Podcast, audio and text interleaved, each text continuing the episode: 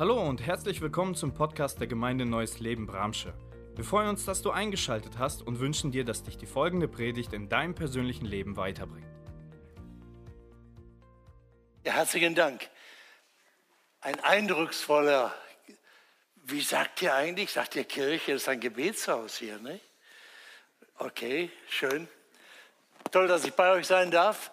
Und äh, wir haben das Thema miteinander ausgebastelt und äh, mancher denkt vielleicht, Jesus allein, wo liegt das Problem? Warum äh, ist das eine Selbstverständlichkeit? Nun, er hat es vorhin schon, Andreas hat es vorhin schon gesagt, selbst in, in Deutschland ist es überhaupt nicht selbstverständlich, dass aus historischen Gründen dieser Spruch da aus äh, Apostelgeschichte 4 und Philippa 2, der jetzt da am Stadtschloss, dem sogenannten Humboldt-Forum, früher altes Stadtschloss des äh, preußischen Königs, das wieder aufgebaut wurde. Oben, man kann es, wenn man da vorhergeht, gar nicht sehen. Das ist oben so unter der Kuppel äh, ringsrum so angebracht, wie das äh, im vorletzten Jahrhundert äh, ursprünglich mal war. Riesenaufregung. Man kann doch nicht einen solchen Allmachtsanspruch, Christus allein, Jesus allein, wo denkt ihr hin? Ich finde das toll, dass die Debatte neu anfängt und das war nie selbstverständlich und wir reden heute über das Thema Jesus allein. Äh, und ich möchte gerne so darüber reden, dass die unter euch, die, oder ich sage es mal so, ich gehe eigentlich davon aus, dass bei euch das überhaupt nicht umstritten ist so wie ihr gesungen habt und wie wir ihn angebetet haben, schlägt euer Herz dafür und Jesus ist die Mitte und er allein ist die Mitte unseres Lebens. Nun erlebt man aber, dass Menschen, Jüngere, aber auch nicht nur Jüngere, die äh, das von Herzen her geglaubt haben, plötzlich anfangen ins Wackeln zu kommen. Manche hören in der Schule was anderes. Manche finden auf der Arbeit lauter Kollegen, keiner glaubt das, sie sind ganz alleine. Wenn wir in der Gemeinde mit Gleichgesinnten zusammen sind, wo alle das gleiche äh, Anbetungslied singen, ja, da ist es total selbstverständlich, dass man mit einstimmt und man fühlt sich wohl dabei. Wenn du aber in einem Umfeld bist, nette Leute, kluge Leute, liebe Leute, die du sehr schätzt, sagen, das ist doch Quatsch. Das glaubt doch niemand. Dann fängst du plötzlich an zu fragen, ja, wieso glaube ich das eigentlich? Wenn du anfängst zu diskutieren mit solchen Leuten, sagen manche, ja, ich glaube das.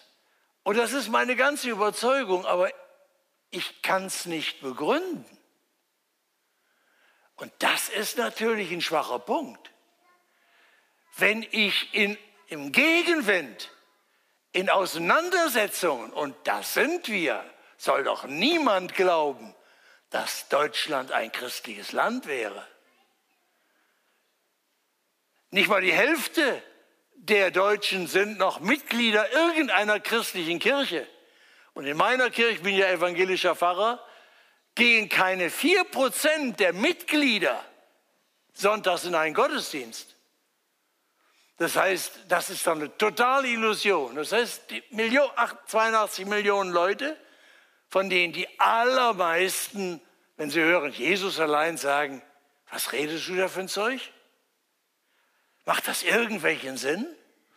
Und deshalb möchte ich euch einladen, dass wir miteinander erstens die Bibel lesen und zweitens ähm, dann auch äh, dieser kritischen Frage nachgehen. Wie ist das denn eigentlich zu begründen? Also, jetzt mal, mal gucken, ob die Technik ist ja ein Segen, vor allen Dingen, wenn sie funktioniert. Ich drücke jetzt mal da drauf, aber es passiert nichts. Müsst ihr mal sehen. Muss ich irgendwas tun? Aha. Ich wollte euch nämlich gerne zur Unterstützung diesen Text sagen, diesen Text zeigen. Und wenn ich den da oben sehe, jawohl, da ist es doch alles ganz wunderbar. Apostelgeschichte 4. Da steht dieser Satz, um den sich alles dreht. Es ist in keinem anderen Heil, ist auch kein anderer Name unter dem Himmel den Menschen gegeben, darin sie sollen gerettet werden. Ihr habt den Zusammenhang im Kopf. Johannes und Petrus äh, haben im Namen von Jesus einen Gelähmten geheilt. Die Leute sind ganz aufgeregt und sagen, toll, dass sowas passiert und sind drauf und dran, die Apostel für irgendwelche Wunderheiler zu halten und sie zu verehren. Die aber sagen sofort, nicht wir, nicht wir, Jesus, Jesus, der gekreuzigte Gott auferweckt hat, er lebt und ist hier in seinem Namen, in seinem Auftrag, in seiner Gegenwart ist dieser Mann geheilt. Es gibt einen großen Aufbruch und eine große Neugier, was wir uns ja immer ersehnen dass Menschen fragen, fragen und so, wer ist Jesus, der so etwas bewegen kann? Tausende hören zu und das Ergebnis ist nicht nur, dass ganz viele zum Glauben kommen, sondern dass die Polizei auch kommt und dass die Apostel über Nacht ganz schnell im Gefängnis verschwinden. Am nächsten Tag werden sie vorgeführt und dann werden sie sagen, Woher nehmt ihr euch das Recht? Was ist das für eine Berechtigung, Jesus so rauszustellen? Und dann sagen sie diesen Satz. Der Jesus, den ihr gekreuzigt habt und dem ihr dachtet, der ist weg, den hat Gott auferweckt. Er ist die Schlüsselfigur. In ihm ist Gott selber gekommen. Und in keinem anderen Namen ist Rettung, ist das Heil, ist Rettung. Außer im Namen von Jesus. Was ist das Ergebnis? Sie werden dafür eingeschüchtert, wenn ihr das Kapitel 5 weiterliest, zweite Mal verhaftet, sie werden ausgepeitscht, sie werden ge geprügelt. Das heißt, es gibt von Anfang an um diesen Satz Krach, Streit und massiven Widerspruch. Nicht nur ein bisschen Kritik, sondern richtig Bedrohung, Gefängnis, Auspeitschen. Und Auspeitschen damals war kein Spaß. 50 weniger ein Peitschenhiebe, da starben Leute bei. Danach hätten manche gleich die Rente beantragt und nie mehr weitergemacht. Das war die Reaktion. Warum denn? Warum regen sich die Leute so auf? Warum dieser Widerstand? Damals gab es zwei Gründe. Die, der eine Grund ist der, dass sie, ne, ich, irgendwie funktioniert unser Ding noch nicht so richtig. Jetzt ist es. Regierungen haben immer den, die, das, das Verlangen, Ruhe ist die erste Bürgerpflicht. Und die Regierung in Jerusalem, die konnte überhaupt nicht damit leben, dass da Tausende plötzlich auf Petrus und Johannes hörten und Jesus war plötzlich das große Thema und vor allen Dingen, wenn Jesus verkündet wird, gibt es immer Entscheidungen. Die einen sagen, toll, ihm folge ich, und andere sagen, Moment mal, das ist doch fake, das stimmt doch nicht. Das heißt, wo das Evangelium von Jesus gepredigt wird, spaltet sich immer die Hörerschaft. Es war immer so von Anfang an. Leute sagen ja und andere sagen nein. Und das ist, was die Regierung natürlich auch damals gefürchtet hat, dass es Streit gab in der Gesellschaft und dass es Aufruhr gab und dann waren die in Jerusalem besonders besorgt, die war ja schließlich von den Römern besetzt. Und wenn die Römer Wind bekamen, dass da Unruhen sind, dann haben die sofort draufgehauen. Deshalb war die Sorge, Ruhe ist die erste Bürgerpflicht. Du darfst glauben, was du willst, solange du es im Herzen glaubst.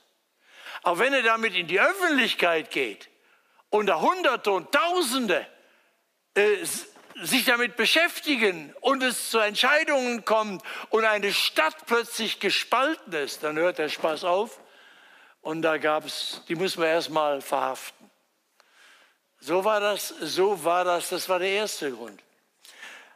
Von der römischen Regierung her, und das ist vieles bis heute, ich meine, wir, wir erleben, wie unsere Gesellschaft gespalten ist und wie man versucht, wie kann man das irgendwie, diesen ganzen Hass und diese ganze Auseinandersetzung, wie kann man das befrieden? Also das ist immer so gewesen, das äh, kann man ja auch verstehen. Das ist ja ein, ein berechtigtes Anliegen. Bei den Juden, bei, im Volke Israel gab es aber noch einen anderen Punkt damals. Als sie sagten, in Jesus hat sich der lebendige Gott offenbart. Im Namen Jesu ist dieser Mann geheilt worden und er allein ist der Retter.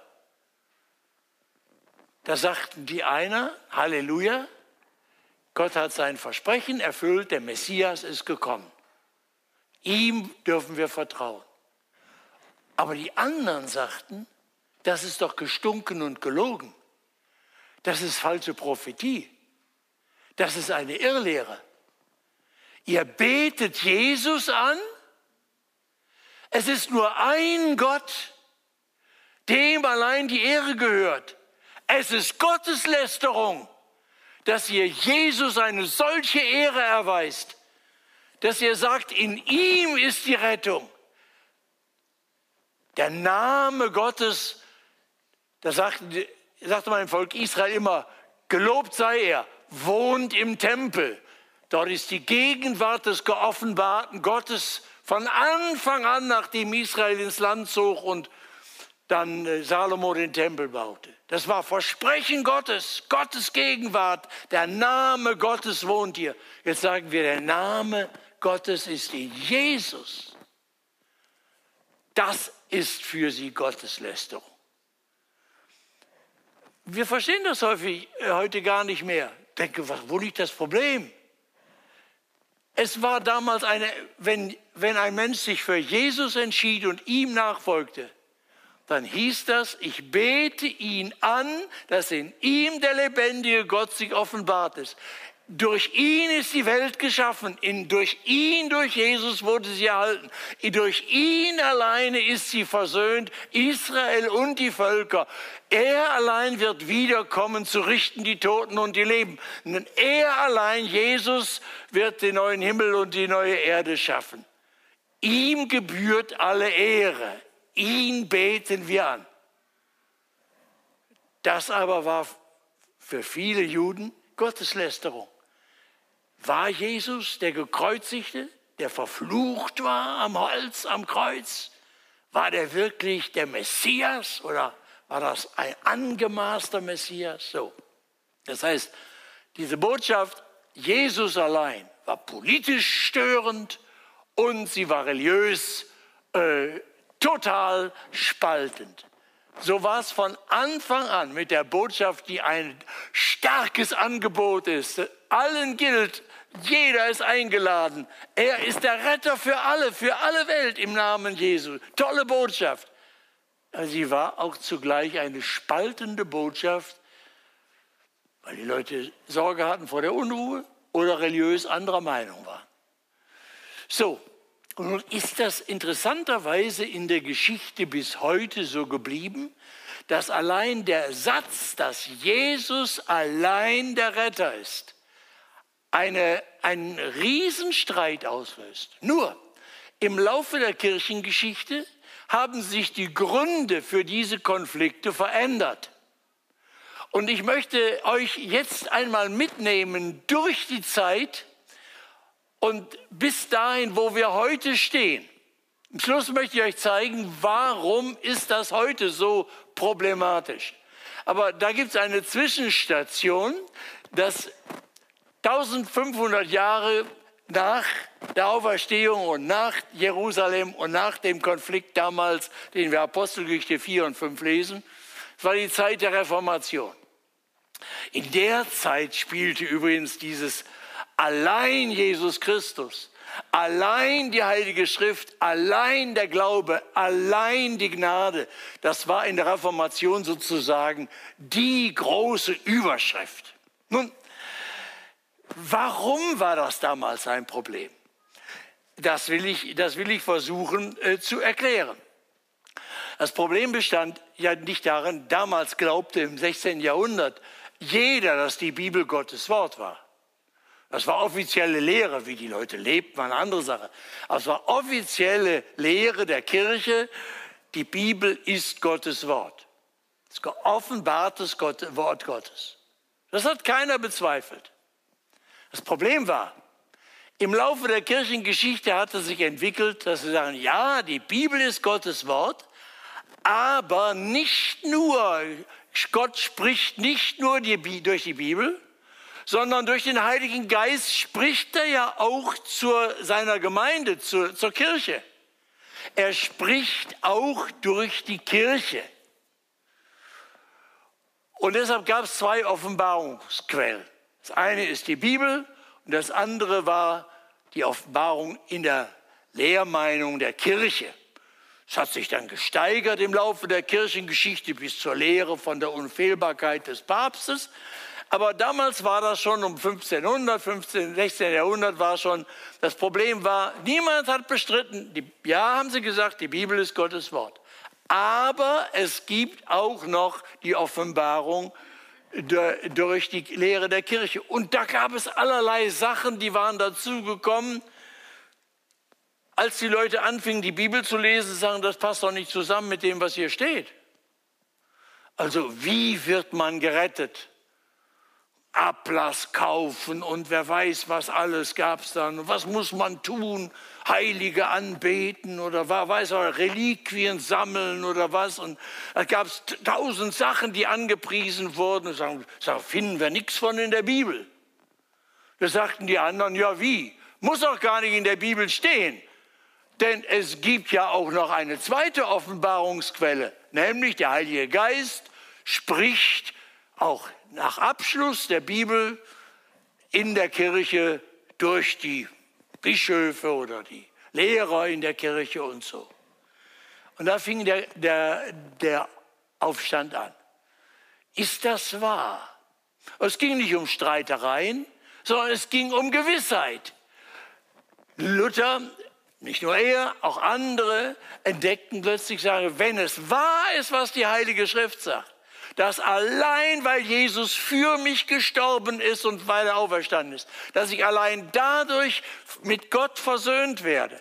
Und dass das reicht, dass er 100% getan hat, dann gibt es Gewissheit. Aber wenn ich noch dies tun muss und noch jenes machen muss und die Kirche mir noch jenes vorschlägt und vorschreibt, dann weiß ich nie genau, habe ich das nun alles erfüllt? Das war das Problem. Es ging eigentlich nicht um Rechthaberei. Es ging um Heilsgewissheit. Leben und Sterben reicht es, wenn ich Jesus vertraue. Na, sagten die aber, nur ihm vertrauen, ist ein bisschen billig, du musst dich auch bemühen, ein anständiger Mensch zu werden, du musst auch ein bisschen was zahlen für die Kirche, dies tun. So, ne?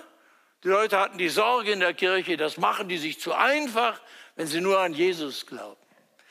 Ich will euch mal einen Satz von Martin Luther äh, zeigen.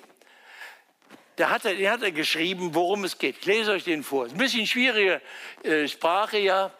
Wer entscheidet jetzt? Du sagst, wenn die Väter, also früher, was sie gelernt, gelehrt haben, da gab es ja tolle Leute, Augustinus, und es gab bedeutende Theologen, glühende Christen, die Jesus gab. Aber wenn sie Gegensätzliches gelehrt haben, muss man sagen, wer hat denn nun recht? Wer hat denn nun recht? Dann sagt er, wer ist der Richter, durch den eine Frage zum Schlusse, also zur Entscheidung kommt, wenn die Aussprüche der Väter wiedereinander, gegeneinander streiten? Denn hier muss man nach dem Richtspruch der Schrift das Urteil fällen. Und das kann nicht geschehen, wo wir nicht den ersten Platz in allem, was den Vätern beigelegt Der sagt immer, das lesen wir. Wir wollen hören, was die Väter geschrieben haben. Die sind Jesus nachgefolgt. Das können kostbare Dinge. Wir wollen das wohl hören. Aber wenn sie sich widersprechen und wenn wir uns fragen, haben sie denn wirklich recht? Also den ersten Platz in allem, was den Vätern beigelegt wird, das ist der Schrift gegeben. Also, dass sie selber, die Schrift durch sich selber sei die allergewisseste, die leichtest zugängliche, die allerverständlichste, die, die sich selber auslegt, die alle Worte aller bewährt, urteilt und erleuchtet. Ich will, dass die Schrift allein Königin sei. Also es ging damals um die Frage, äh, wer hat denn nun recht? Die Bibel, die Jesus in die Mitte stellt oder kirchliche Lehre, die auch noch andere Dinge hat. Und die sich darauf beruft, dass der Heilige Geist auch durch sie gesprochen hat. Ich meine, wenn ihr sagt, ach, das ist ja altes Zeug, interessiert es nicht. Moment mal, Moment mal. Das war immer in der Christenheit eine sehr kritische Frage und ich behaupte, sie ist bis heute aktuell. Denn die Leute beriefen sich immer auf die Bibel, wenn sie gesagt haben, die Lehre der Kirche ist auch eine Offenbarungsquelle, selbst wenn sie mehr sagt und anderes sagt, als was in der Bibel steht. Worauf haben sie sich berufen? Sie haben sich auf Jesus berufen. Sie haben sich ja auf Jesus berufen, zum Beispiel Johannes 16. So, da sagt Jesus er, am, am Tag vor seiner Kreuzigung, ich habe euch noch viel zu sagen, aber ihr könnt es jetzt nicht ertragen. Wenn aber jener, der Geist der Wahrheit, kommen wird, wird er euch in alle Wahrheit leiten. Denn er wird nicht aus sich selbst reden, sondern was er hören wird, das wird er reden. Was zukünftig ist, wird er euch verkündigen. Aha, schon im zweiten Jahrhundert gab es Propheten, die sagten, seht ihr, Jesus hat ja versprochen, den Heiligen Geist zu geben und der wird uns in alle Wahrheit führen. Das heißt, das, was wir von Jesus gehört haben, ist auch wahr. Aber wer jetzt als Prophet den Heiligen Geist hat, der bekommt auch Erkenntnisse, der führt in alle Wahrheit. Er sagt Wahrheiten, die wir von Jesus her nicht wissen. Im zweiten Jahrhundert gab es den Propheten Montanus, der hat das richtig massiv gemacht und durch alle Jahrhunderte bis heute gibt es Leute, die sich auf, dass der Heilige Geist zu mir so Leute gekommen, die sagten, sie hätten sich in eine Frau, die ist in einen Mann verliebt, liebten sich so furchtbar und sagten, und ist er verheiratet? Ja, ist leider verheiratet, aber wir haben miteinander gebetet und der Heilige Geist hat mir gesagt, dass wir. Ich sage, okay, ne? Steht aber klipp und klar in der Bibel, du sollst keine Ehe brechen. Ja, aber wir haben gebetet und der Heilige Geist hat mir gesagt. So, es gibt bis heute, wenn es uns in den Kram passt, haben Leute plötzlich Offenbarung durch den Heiligen Geist. Wenn man sich auf Jesus beruft, hat man jedenfalls ihn nicht wirklich ganz gelesen. Denn es steht hier, der Heilige Geist in Kapitel 16, er wird mich verherrlichen. Denn von dem meinen wird das nehmen und euch verkündigen. Oder in Kapitel 15 steht er, wenn aber der Tröster kommen wird, den ich euch senden werde vom Vater, der Geist der Wahrheit, der vom Vater ausgeht, der wird Zeugnis geben von mir. Oder in Kapitel 14 vorher da ist es, da ist es noch, aber der Tröster, der Heilige Geist, den mein Vater senden wird in meinem Namen, der wird euch alles lehren und euch an alles erinnern, was ich euch gesagt habe. Das heißt, der Heilige Geist redet nicht von sich selber, sondern er redet von Jesus. Und der Heilige Geist sagt nie einem Menschen etwas, was dem, was Jesus gesagt hat, widerspricht. Und deshalb ist jeder Prophet, der eine Prophetie sagt, die gegen das biblische Wort Gottes ist, ein Lügenprophet. Das ist aber bis heute schwierig gewesen. Und ganze Kirchen haben sich, muss man ja sagen, viele Geschwister auch, die ich liebe und schätze in der katholischen Kirche, ist bis heute die offizielle Lehre, dass es außer der Bibel eben das kirchliche Lehramt gibt, begründet damit, dass der Heilige Geist ja den kirchlichen Lehrern auch über die Bibel fragt. Ja, manche Sachen, das mit den Heiligen, dass sie ja Maria miterlöst und mit all dem, was es da so gibt. Woher wisst ihr das? Steht kein Wort von der Bibel, muss auch gar nicht stehen. Hat der Heilige Geist der Kirche, den Propheten in der Kirche offenbart. Seht, das war der Konflikt in der Reformation. Und er ist bis heute nicht ausgestanden. Aber in der Reformation ging es darum, dass, dass, er, dass äh, äh, Luther eben sagte, es gibt keine Gewissheit des Heiles, wenn wir nicht auf die Heilige Schrift allein vertrauen, gegen die äh, falschen Traditionen in der Kirche und sa äh, sagen, allein in Jesus ist Rettung. Kein anderer Name. Er hat alles für uns getan. Damit kannst du leben und sterben. Deshalb gibt es Gewissheit. Und deshalb war das Bekenntnis durch Jesus Christus allein war eben in der Reformation dann ganz eng damit verbunden durch die Heilige Schrift allein. Denn im Augenblick, wo das, wenn das nicht gilt, das war die umstrittene Frage. Wenn du sagen kannst, na ja, der Heilige Geist hat auch woanders gewirkt. Und wir glauben ja, dass der Heilige Geist permanent wirkt. Aber wenn er in der Lehre etwas anderes den Leuten sagt, als was die Heilige Schrift sagt, ist das der Maßstab, dass es nicht von Gott kommt. Das möchten auch heute viele nicht hören. Auf verschiedenen Seiten. Weil man kann natürlich äh, viel Macht und Einfluss haben, wenn man Leute glauben macht, durch mich hat Gott selber gesprochen. Und deshalb werden Menschen plötzlich eine letzte Autorität, bauen riesige Kirchen, verdienen einen Haufen Geld weltweit damit, indem sie Menschen belügen auf diese Art und Weise. Es ist aber sehr verführerisch auch. Wir haben auch eine Sehnsucht danach, bevollmächtigte Pastoren und Propheten zu haben, die den Heiligen Geist haben und nicht nur so dröge daherreden und so. Ne?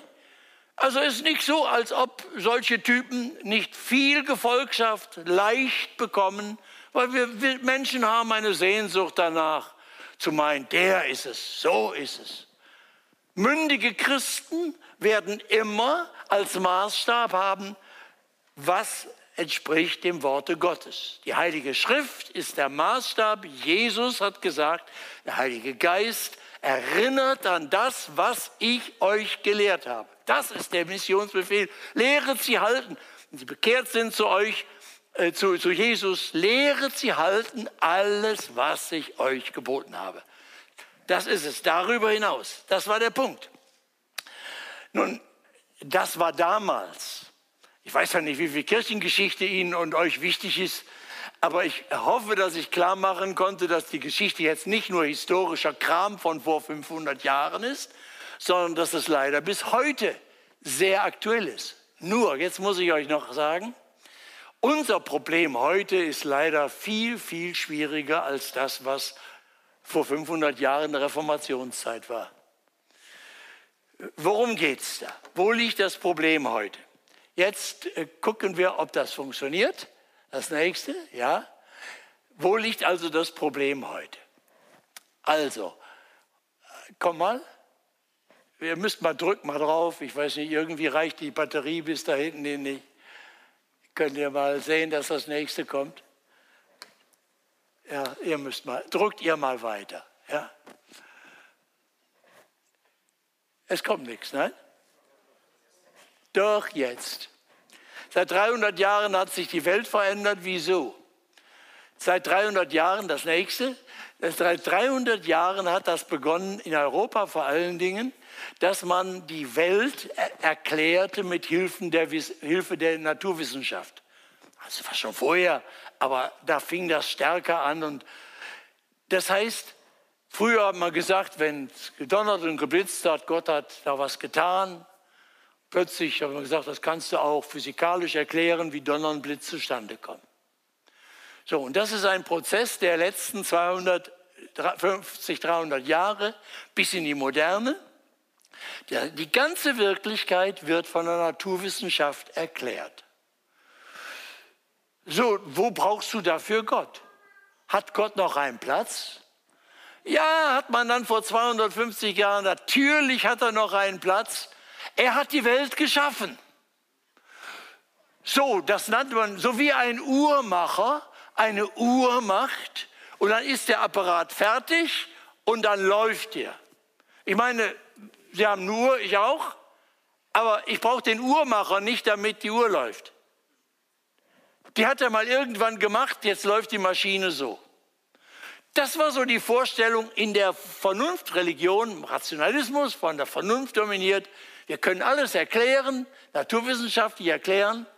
Für Gott ist da kein Platz. Wir glauben nicht, dass Gott handelt, Wunder tut und dass er äh, heute irgendetwas bewegt, aber er hat am Anfang die Welt geschaffen, wie der Uhrmacher die Uhr. Das, diese Glauben nannte man den sogenannten Deismus. Deus heißt auf Lateinisch Gott und der Glaube an Gott, der so am Anfang was getan hat, aber dann die Maschine läuft nach ihren eigenen Gesetzen. Das nannte man Deismus. Das hörte sich ziemlich fromm an noch. Denken bis heute manche, dass das christlich ist. Die Folge war, innerhalb der Geschichte, innerhalb von Natur und Geschichte, alles, was da passiert, das muss man erklären nach den Naturgesetzen. Wunder kann es nicht geben. So, und jetzt fingen die Christen an, die Bibel zu lesen und lasen da schon erste Seite, dass Gott die Welt geschaffen hat. Ich sagte, du kannst aber in der Natur, ja gut, so als Uhrmacher Gott. Dann hast du das Neue Testament gelesen, dass Jesus Wunder getan hat. Aber auch gesagt, dass Jesus vorausgesagt hat, dass er gekreuzigt wird und dass er auferweckt wird am dritten Tag.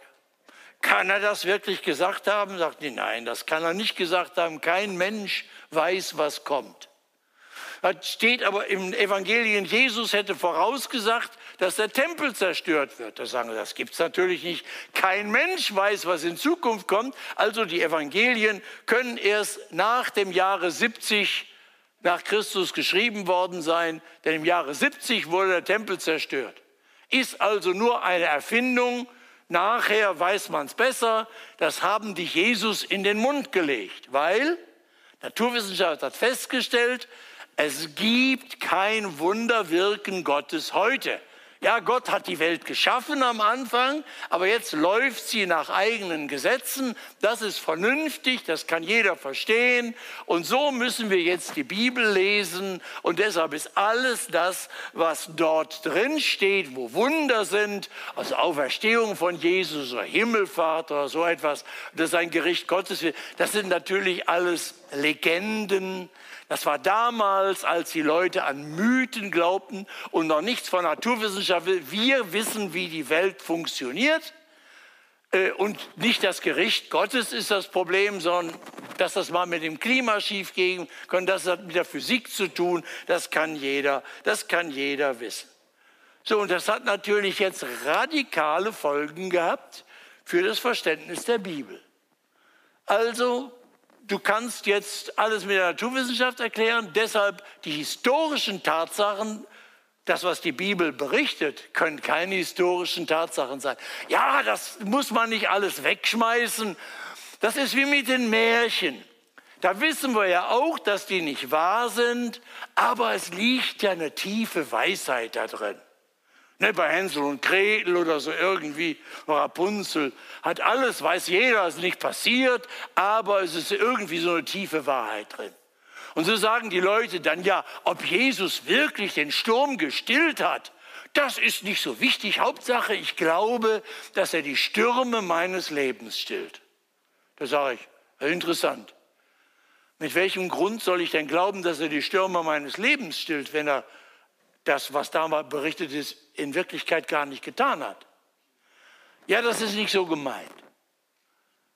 Ja, die Zeugen haben das tatsächlich so gemeint. Der Paulus sagt das. Auferstehung Jesu, das, das ist nicht im übertragenen Sinne symbolisch gemeint, sondern er wurde begraben. Morgen früh reden wir nochmal äh, darüber. Er wurde gesehen von verschiedenen Menschen an verschiedenen Orten zu verschiedenen Zeiten. Das sind Tatsachen. Ja, sagen wir, ja was denn nun? Der radikale Auseinandersetzung Jesus allein, dass er sein Sterben und Auferstehen die zentrale Lösung der, unseres Lebensproblems ist und der Weltgeschichte, das gilt ja nur, wenn die Tatsachen, die die Bibel uns berichten, stimmen. Wenn wir aber sagen, das kann gar nicht wahr sein, weil die Wissenschaft hat festgestellt, was denn nun? Müssen wir die Bibel zuklappen und sagen, nur noch die, die den Kopf an der Garderobe abgeben und die sich nur noch in ihren Gemeinden versammeln und fangen nur ja nicht an zu denken, dann kommst du vom Glauben ab. Seht ihr, und das genau erleben wir heute. Ich weiß nicht, ob ihr es in eurer Gemeinde schon erlebt habt, aber ich beobachte das dauernd. Dass Leute kommen, auch jüngere Leute kommen, die von der Universität kommen, man braucht gar nicht zur Universität geben oder so, die sagen, ja, bei uns in der Gemeinde durfte man keine Fragen stellen, das musst du glauben. Denken durfte ich nicht. Aber überall kriege ich jetzt lauter vernünftige Argumente geliefert. Wie war das denn? Ist das denn historisch wahr? Kann man der Bibel denn glauben oder ist das tatsächlich nur, weil die damals es nicht besser wussten und wissenschaftlich noch nicht so aufgeklärt waren wie wir heute? Und jetzt erleben wir, dass Leute, kluge Leute, die sagen, ja, ich habe das alles geglaubt. Ich war in der Jugendarbeit meiner Gemeinde dabei, ich habe mich engagiert. Aber jetzt bin ich in Auseinandersetzung mit anderen, die stellen mir kluge Fragen und ich habe keine Antwort. Ich glaube das eigentlich von Herzen her, aber ich kann es nicht begründen. Und dann zerbröckelt der Glaube. Das ist, das nennt man heute Dekonstruktion. Ne, man baut den Glauben auseinander. Du stellst fest, ja, ich glaube das von Herzen. Und ich will das eigentlich auch glauben, aber ich kann es nicht begründen. Und wenn du dauernd etwas nicht begründen kannst und lauter Leute triffst, die das aber ihre Sache begründen können, dann wirst du irgendwann die Entscheidung treffen, wie will ich denn leben? Entweder du verkriegst dich in deine Gemeinde und sagst gar nicht nachdenken und immer nur das Gleiche hören, oder du gehst irgendwo hin und sagst, nee, ich will jetzt endlich mal die frische Luft äh, haben. Deshalb, ich finde, ich finde diese Zeit heute toll weil Gott hat uns ja einen Kopf gegeben, äh, um ihn zu gebrauchen. Wenn er nicht wollte, dass wir das Gehirn zum Denken brauchen, hätte er ja gleich Stroh einbauen können. Das wäre aufgehen. Also, dass Christen meinen, man dürfe den Kopf nicht zum Denken brauchen, dass das Evangelium, die Bibel so blöde wäre, wo es doch schwarz auf weiß in der Bibel steht, dass die Weisheit Gottes sich offenbart in Jesus, dem Gekreuzigten. Das heißt, die Herausforderung, dem nachzudenken und nach den Begründungen zu suchen, besteht doch in der Heiligen Schrift. Und Jesus hat niemanden seiner Jünger, auch den Thomas, nicht zurückgestoßen, der dauernd Fragen gestellt hat und gezweifelt hat. Selbst bei der Auferstehung noch. Wenn ich nicht selber ihn anpacke und sehe, glaube ich es nicht. Das heißt, Fragen darf man stellen. Und ein, es kann ja sein, ich meine, wer eine gute Familie gehabt hat und von Liebe aufgewachsen ist, der wird mit Jesus leben, ohne dass er viel darüber nachdenkt. Aber irgendwann kommt ein Mensch in eine Lebensphase, wo er nicht mehr nur etwas tut, weil man es immer so gemacht hat oder weil das immer so war. Das ist, das ist eigentlich Blödsinn. Das ist Dummheit, ist doch kein Argument. Und wenn einer keine Antworten geben kann, weil er selber nicht nachgedacht hat, ist das ein Armutszeichen. Deshalb ist die Frage jetzt, angesichts dieser modernen Kritik, die bis heute radikal gilt, deshalb werden die, die sagen, dass die Bibel Gottes Wort wird, als Fundamentalisten beschimpft in unserem Land. Und die werden als gefährlich eingestuft. Die sind dann genauso gefährlich wie die Salafisten auf islamischer Seite, die letzten Endes über Leichen gehen, um ihren dicken Kopf ihrer Wahrheit durchzusetzen. So, das, das Klima ist ziemlich giftig geworden um diese Frage. Und deshalb müssen wir jetzt die Frage stellen, doch, ja, gibt es denn guten Grund, Jesus zu vertrauen? Also, das ist mein nächster Punkt. Jesus vertrauen aus gutem Grund. Äh, ja, die Entscheidung, vor der man von Anfang an stand und die heute natürlich verschärft ist, ist, wenn Gott sich nicht offenbart hat, also wenn Gott selber nicht die Initiative ergriffen hat und sich zu erkennen gibt, so dass wir ihn erkennen können, dann wissen wir nichts. Dann sind wir alleine mit unseren Wunschvorstellungen und das ist im ersten, das ist schon im ersten Gebot deutlich. Klick's mal weiter. Ja, das erste Gebot ist ja eigentlich gar kein Gebot. Wissen Sie, wie es anfängt? Ich bin Yahweh, dein Gott, der dich aus Ägypten, aus der Knechtschaft geführt hat. Du sollst keine anderen Götter haben neben mir. Das erste Gebot ist eine Selbstvorstellung Gottes und eine Liebeserklärung. Ich, der Herr, dein Gott, wo Luther übersetzt, der Herr steht im Hebräischen der Gottesname Yahweh. Luther hat es gemacht, wie die frommen Juden. die haben immer Angst gehabt, den Gottesnamen auszusprechen, auch wenn er in der Bibel stand, und sie nicht missbrauchen wollten. Es steht dort, ich, Yahweh, dein Gott. Und dann haben sie beim Lesen immer gesagt, der Herr, wo Yahweh steht. Aber da steht der Name. Gott sagt, stellt sich selber Mose und Israel vor. Mit Namen.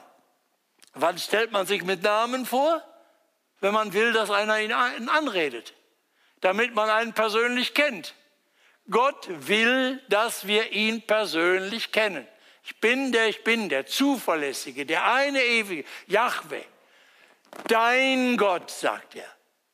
Wie? Kann man sagen, mein Gott, kann man Gott in die Tasche stecken, dass er bei mir gehört? Das können wir von uns aus nicht sagen. Gott aber sagt, ich will das. Ich gebe meinen Namen bekannt, Yahweh, und ich will zu dir gehören, dein Gott. Ja, wieso ist denn das? Dann sagt er, der ich dich aus der Sklaverei in Ägypten geführt habe. Das ist der Beweis. Ich habe dich aus der Sklaverei in Ägypten geführt. Da habe ich bewiesen, dass ich Yahweh, dein Gott bin. Du sollst keine anderen Götter haben neben mir. Und die Folge, dass Gott sich so persönlich offenbart, ist dann das zweite Gebot. Du sollst dir kein Bildnis machen. Du hast es nicht mehr nötig, dir eine eigene Vorstellung zu machen, wie denn Gott ist weil Gott sich offenbart hat. Er hat sich dir zu erkennen gegeben mit Namen persönlich in der Geschichte. Und er sagte, das war in Israel. Das war im Volk Israel. Was ist denn mit uns? Ja, vor der Geburt von Jesus bekommt durch Gott die Offen Maria und Josef die Offenbarung. Dieses Kind sollt ihr Jesus, Jeshua nennen. Wisst ihr, was Jesus heißt? Jesus ist eine hebräische Zusammensetzung. Yahweh rettet. Das ist die Bedeutung des Namens von Jesus. Yahweh rettet. Gott offenbart, da haben nicht Maria und Josef überlegt, was wäre denn mal ein schöner Name für den Jungen, sondern Gott offenbart, dieses Kind soll Jeshua, Jesus heißen. Jach, in ihm offenbart sich der rettende Gott, Schöpfer und Erhalter, Erlöser und Vollender und Richter der Welt. Das heißt, in Jesus ist der Name. Das heißt, vom Anfang der Bibel bis zum Ende ist das Angebot und die Botschaft die, Gott offenbart sich selber. Und weil er auf unserer Ebene, menschlichen Ebene, er wird Mensch, er redet menschlich durch die Propheten. Aber nicht nur das, sondern er wird Mensch in Jesus. Das Wort wird Fleisch. Gott wird Mensch. Und wird nicht nur Mensch und handelt auf der Erde, sondern er stirbt, er trägt stellvertretend das Gericht Gottes für uns, damit wir gerettet sind. Und Gott bestätigt ihn, dass das nicht eine Theologie ist, die jemand ausgedacht hat, sondern er bestätigt, indem er diesen gekreuzigten Jesus vom Tode auferweckt und erhöht zur Rechten Gottes. Das heißt, das, was Gott tut, in der Offenbarung von der Schöpfung her über die Erlösung in Jesus Offenbarung ist die Grundlage dafür, dass wir ihn überhaupt kennen können. Erste und zweite Gebot gehören so zusammen. Ich meine, macht mal weiter, was ich da, ich wollte da eigentlich noch was anderes sagen. Ja, Gott redet und handelt von der Schöpfung. Und das dritte. Und jetzt kommt das, das will ich, an dem Wort will ich euch erleben. Im zweiten Korinther 5 da sagt, fasst Paulus das so zusammen. Gott war in Christus und versöhnte die Welt mit sich selber. Das ist die Beschreibung dieser Offenbarung. Da sagt Gott nicht nur, hallo, hier, es gibt mich, hier bin ich, sondern er kommt in Christus, um uns Menschen, die er geschaffen hat zum Ebenbild, die sich ihm von ihm abgewandt haben, gesagt, wir wollen selber Gott sein. Wir wollen nicht nur Geschäftsführer sein, nicht nur Beauftragte, wir wollen selber Eigentümer sein.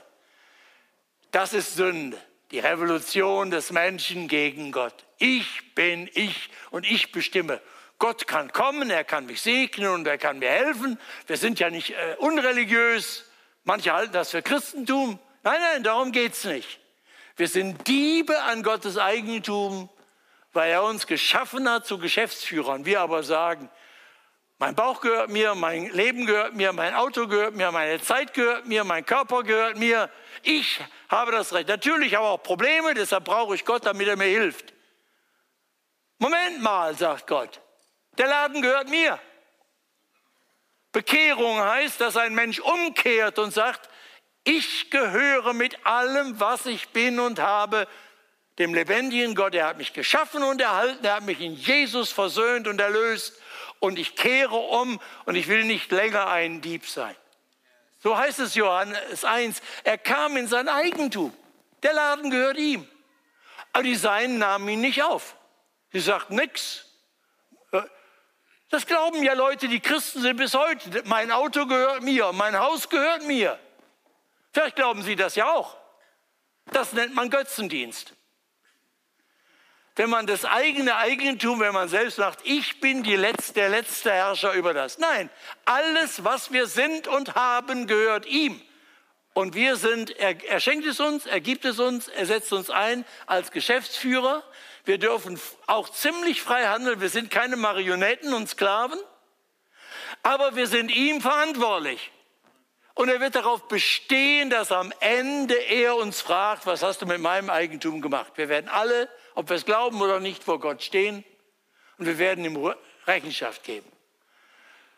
Das ist der Punkt. Und die Entscheidung ist immer nicht, glaube ich, was, was, was habe ich für ein Gottesbild, was passt in unsere Zeit, was macht das mit mir, nicht? Das ist nicht die Frage. Die Frage, wer ist Gott wirklich? Wie offenbart er sich? Und er, wir, können, wir können ihn nicht kennen, wenn wir nicht nachbuchstabieren, nacherzählen, wie er sich offenbart. Von der ersten bis zur letzten Seite der Bibel. Das ist dann die Würde der Bibel. Wenn die Bibel nicht stimmt, wenn das gelogen ist und erfunden ist, sind wir alle betrogene Betrüger. Um das klipp und klar zu sagen. Und deshalb ist die Auseinandersetzung so scharf, auch um die Bibel. Gerade unter Religiösen, also auch die Kircheneinbischöfe, sagen natürlich, die Bibel ein wunderbares Buch, irgendwie stehen nette Sachen drin. Es geht um die Frage, ist es die Offenbarung Gottes? Lerne ich hier Gott kennen, dann ist das der Maßstab für Glauben und Leben. Hier steht etwas Unerhörtes in diesem Satz. Nee, ich brauche da den, den Satz da unten. Nee, davor, vor, den, den brauche ich. Der letzte Satz, wie war das denn mit der Versöhnung durch Jesus? versöhnte. Der letzte Satz heißt, denn er hat den, der von keiner Sünde wusste. Also Jesus, der ohne jede Sünde war, den hat er für uns zur Sünde gemacht. Er hat also Jesus zur Lüge, zum Ehebruch, zum Diebstahl, zur Gotteslästerung, zur Habgier, zum Mörder, zum Mord in Person gemacht. Und so behandelt er ihn am Kreuz. Den, der von keiner Sünde wusste, den hat er für uns zur Sünde gemacht. Und so wird er hingerichtet. Damit wir durch ihn Gerechtigkeit Gottes wird. Luther übersetzt, wir verwandelt werden im Tausch zur Gerechtigkeit, die vor Gott gilt. Das ist doch unmöglich. Da sagen die, schreien die Leute auf und sagen, was ist das für ein Glaube? Braucht dann Gott das wirklich so ein blutiges Geschehen? Ist das nicht Gewaltverhändung? Ist das nicht göttlicher Kindesmissbrauch, dass er seinen Sohn da am Kreuz leiden lässt? Was ist das für ein Gott, der nur Sünde vergibt, weil sein Sohn da stirbt? Sehen Sie, für mich ist die Brücke immer die, ich weiß, wie Eltern sich fühlen, wenn sie ihr sterbendes Kind in der Hand haben, im Arm haben. Ich habe ein befreundetes Ehepaar, die mussten das erleben, wie eine Tochter, sechs Jahren, am Blutkrebs in wenigen Wochen starb. Wenn das passiert, wenn Vater und Mutter am Sterbebett des Kindes ist und den Arm halten, dann würden sie nichts lieber als sagen, wenn ich doch diese tödliche Krankheit nehmen könnte, damit du, mein geliebtes Kind, lebst. Wir, wir sehnen uns danach, das tun zu können. Wir können es nicht. Das ist die schreckliche Grenze. Dass selbst bei größter Liebe keine Vater, keine Mutter dem sterbenden Kind sein Sterben abnehmen kann. hoffen und beten, dass Gott hilft. Aber wie viele müssen ihre, mussten ihre Kinder begraben?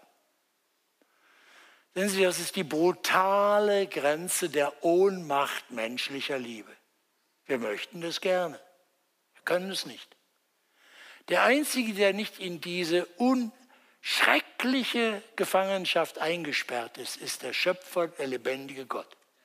Er ist der Einzige, der das kann, dass er sich mein Leben anzieht, dass er Mensch wird und dass er mein Leben zu Ende lebt und meinen Tod im Gericht Gottes stirbt, das ich verdient habe. Da sagen die Leute, das versteht doch keiner, ja? Das versteht keiner, weil wir kennen das nicht. Normalerweise verstehen wir Dinge nur leicht, die auch sonst vorkommen und die wir wiederholen können unter Menschen. Dies ist aber ein so einzigartiges Geschehen, das unter Menschen unmöglich ist. Aber das ist der Beweis der Liebe Gottes. So sehr hat Gott die Welt geliebt, dass er seinen einzigen Sohn gab. Gott selbst in Jesus kommt, heißt das ja. Nicht nur ein Propheten schickt, der was sagt. Gott selbst kommt in Jesus, damit alle, die dem glauben, gerettet werden, nicht verloren gehen, sondern ewiges Leben haben. Ja, Wer Schwierigkeiten hat, das zu verstehen mit seinen paar grauen Zellen, hat schon kapiert, dass es hier um eine Riesenausnahme gibt. Es ist die einzigartige Rettungstat Gottes. Deshalb sagt die Heilige Schrift, allein durch Jesus. Es gibt keine anderen Möglichkeiten. Selbst Jesus hat in Gethsemane den allmächtigen Vater angefleht. Vater, lass diesen Kelch vorübergehen. Du bist doch allmächtig, du wirst doch noch andere Möglichkeiten haben. Und der Vater sagt nein. Und er muss diesen Weg zum Kreuz gehen. Es gibt keinen anderen Weg. Allein Jesus.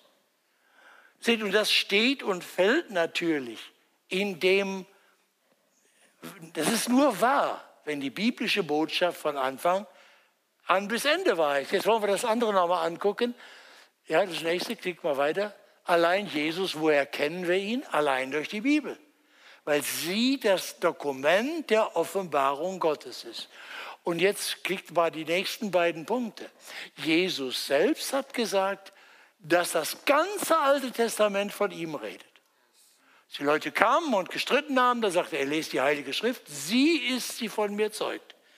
In Johannes, in Johannes 5, Vers 39. Und der auferstandene Jesus sagt den beiden Jüngern, die so verzweifelt sind auf dem Weg nach Emmaus, ihr Dummköpfe, habt ihr nicht gelesen? Gott hat, und dann erklärt er von Mose durch das ganze Alte Testament, da musste nicht der Messias leiden und so zur Herrlichkeit. Das heißt, er erklärt am Alten Testament, dass das Alte Testament Jesus erklärt. Deshalb, Jesus wird niemand verstehen, der das Alte Testament nicht liest. Deshalb habe ich große Sorge zu beobachten, dass es Christen gibt, die das Alte Testament äh, verachten. Das hat in Deutschland schreckliche Traditionen. Die Nazis haben es als Judenbuch verachtet. Und heute hört man es wieder, dass Leute das Alte Testament nicht, nicht eben, was stehen da für schreckliche Geschichten? Ja, Gericht Gottes steht im Alten Testament, weil er ein heiliger Gott ist. Wie kann Gott sowas zulassen? Das ist die Frage, die am Kreuz von Jesus gestellt wird. So radikal heilig ist seine Strafgerechtigkeit, dass er selbst in Jesus das Gericht trägt. Das Neue Testament, warum ist es Gottes Wort? Es ist ganz eindeutig dadurch begründet, dass Jesus die Augenzeugen, die sein Leben und Sterben und Auferstehen erlebt haben, diese Apostel der ersten Generation, das sind die Zeugen die Notare sozusagen seiner Offenbarung. Die sind wie wir Menschen, die Vergebung der Sünden brauchen und nur durch Jesus gerettet werden. Aber sie unterscheiden sich von allen Christen danach. Die Leute, die bis zur Himmelfahrt Jesu das Leben und den auferstandenen Jesus leiblich gesehen haben, von ihm selber gelehrt werden. Das ist eine andere Begegnung als die, die wir durch den Heiligen Geist auf unsichtbare Weise erfahren. Das Neue Testament hat seine Autorität als Wort Gottes, weil es der Bericht, urkundliche Bericht von Gottes Offenbarung in Jesus ist, menschgewordenen Sohn Gottes, seinem Reden, Leiden, Sterben, Auferstehen und seiner Erhöhung. Nun, es ist wert, die Bibel selber zu lesen, um von ihr zu hören, warum sie die Autorität des Wortes Gottes hat. Aber ich kann Ihnen sagen, das möchte, und möchte Sie bitten, lassen Sie die kritischen Fragen an sich ran. Es hat überhaupt keinen Sinn, ein Glaube, den Sie aus der Heiligen Schrift nicht begründen können, der wird in den Stürmen dieses Lebens keinen Bestand haben. Der wird auch im Sterben keinen Bestand haben. Ich sitze an, stehe an Krankenbetten von alten Christen, die plötzlich die Frage stellen, ob es gereicht hat. Sie haben ihr Leben lang von der Gnade geschwätzt, aber sie haben keine Gewissheit im Glauben, weil sie geglaubt haben, was alle glauben, Gefühlen gefolgt sind und nun zerbröselt ihnen ihr Gefühl und ihre Tradition. Ich weiß, zu wem ich rede. Und ich weiß, dass uns Christen das, was wir geerbt haben, was Tradition ist, kostbar ist. Aber ich sage Ihnen, weder in den Stürmen der Zeit noch im Sterben halten Traditionen stand, sondern nur der lebendige, auferstandene Christus und ein Glaube, der im Wort Gottes begründet ist. Und je heftiger die Zeiten der Kontroversen sind, umso mehr sind Christen herausgefordert, die Begründung aus der Heiligen Schrift zu studieren. Sie blieben beständig in der Apostellehre, heißt es von den ersten Christen in Jerusalem. Das ist das lebensnotwendige Nahrungsmittel von Christen auch heute. Sie blieben beständig in der Lehre der Apostel, Altes und Neues Testament der Heiligen Schrift. Ich lade Sie ein, mit mir zu beten und Sie aufzustehen. Ach Herr, dich beten wir an. Du siehst uns in unserem Leben, in unseren Kämpfen, in unseren Zweifeln. Und wir bitten dich, dass du neu zu unseren Herzen redest und dass dein Heiliger Geist auch unsere Gedanken regiert und dass du selbst uns die Schrift öffnest, wie du es getan hast bei den Jüngern nach der Auferstehung, damit unser Leben und Glaube gewurzelt ist, tief gewurzelt ist in dir. Und dass wir in Freude und Gewissheit Zeugen sein können in dieser verworrenen Zeit ohne Furcht leben und getröstet zu dir gehen, wenn du uns abrufst oder wenn du wiederkommst in Herrlichkeit. Amen. Wir hoffen, die Predigt hat dich angesprochen. Solltest du noch Fragen haben, dann freuen wir uns, von dir zu hören. Send uns gerne eine E-Mail an info@gnl-bramsche.de. Gott segne dich.